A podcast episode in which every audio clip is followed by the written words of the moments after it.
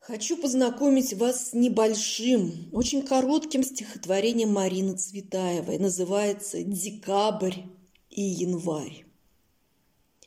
В декабре на заре было счастье. Длилось миг. Настоящее первое счастье, не из книг.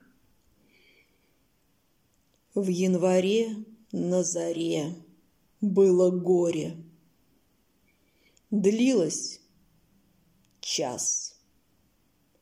Настоящее, горькое горе в первый раз.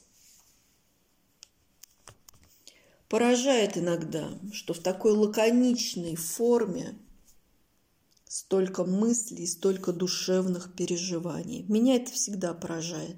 А вас?